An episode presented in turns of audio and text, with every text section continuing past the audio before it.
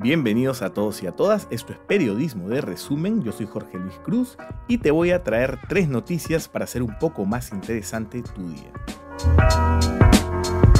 Y ahora vamos con la primera. No tomen dióxido de cloro. El dióxido de cloro no es un suplemento mineral milagroso, tal como se viene promocionando hace años. No es cura para ningún mal y mucho menos para la COVID-19, una enfermedad para la cual no hay ni cura ni vacuna. No se dejen engañar por los charlatanes como Elmer Cáceres Yica, el miserable gobernador de Arequipa, ni sus ayayeros en puestos médicos de esa región. Muchos han hablado ya de esto, pero hay que seguir repitiéndolo.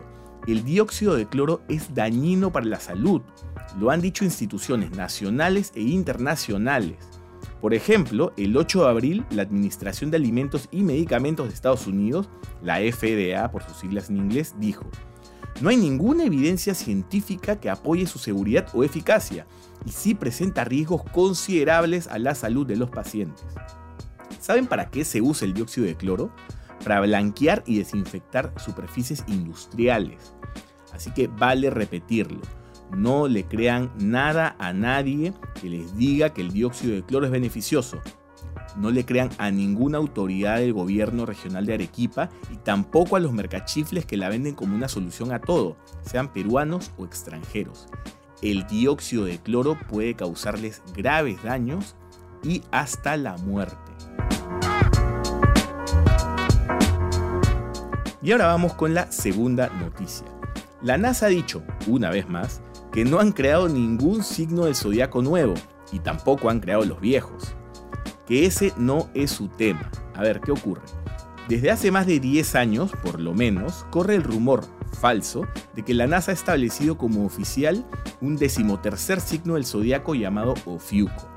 La Agencia Espacial Estadounidense ha desmentido esto muchas veces, pero lo ha hecho nuevamente en sus redes sociales porque nuevamente ha corrido ese rumor. En su cuenta de Tumblr, la NASA explicó que Ofiuco es una de las 13 principales constelaciones según la cultura babilónica, pero que quedó fuera del zodiaco cuando se calendarizó el año en solo 12 meses. No seré yo quien les diga si deben creer en los horóscopos o en los astrólogos, eso ya es tema de ustedes. Pero sí les puedo decir de que la NASA no ha creado ningún signo del zodiaco. Eso es falso. Y ahora vamos con la tercera noticia. Si hay una película que es divertida, que tiene una trama sencilla y que no pasa de moda, es Karate Kid. Tampoco pasan de moda sus dos secuelas.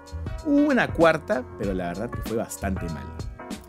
Hace dos años, YouTube justamente estrenó una serie llamada Cobra Kai que retoma la historia de Daniel San y Jimmy Lawrence casi 30 años después.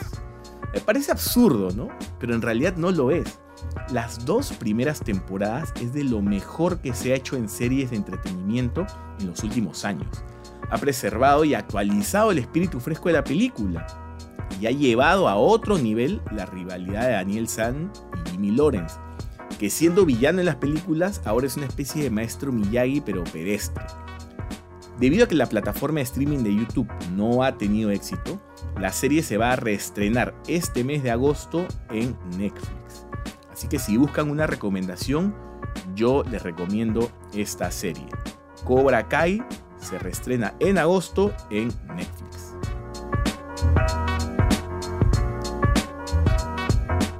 Bueno, hemos llegado al final. Ya saben que Periodismo de Resumen está en Instagram, YouTube, Facebook, Twitter, Spotify y demás plataformas de podcast. Y si no está en una de ellas, pronto llegará. Y recuerden, este espacio va los lunes, miércoles y viernes. Conmigo será hasta la próxima semana. Chau.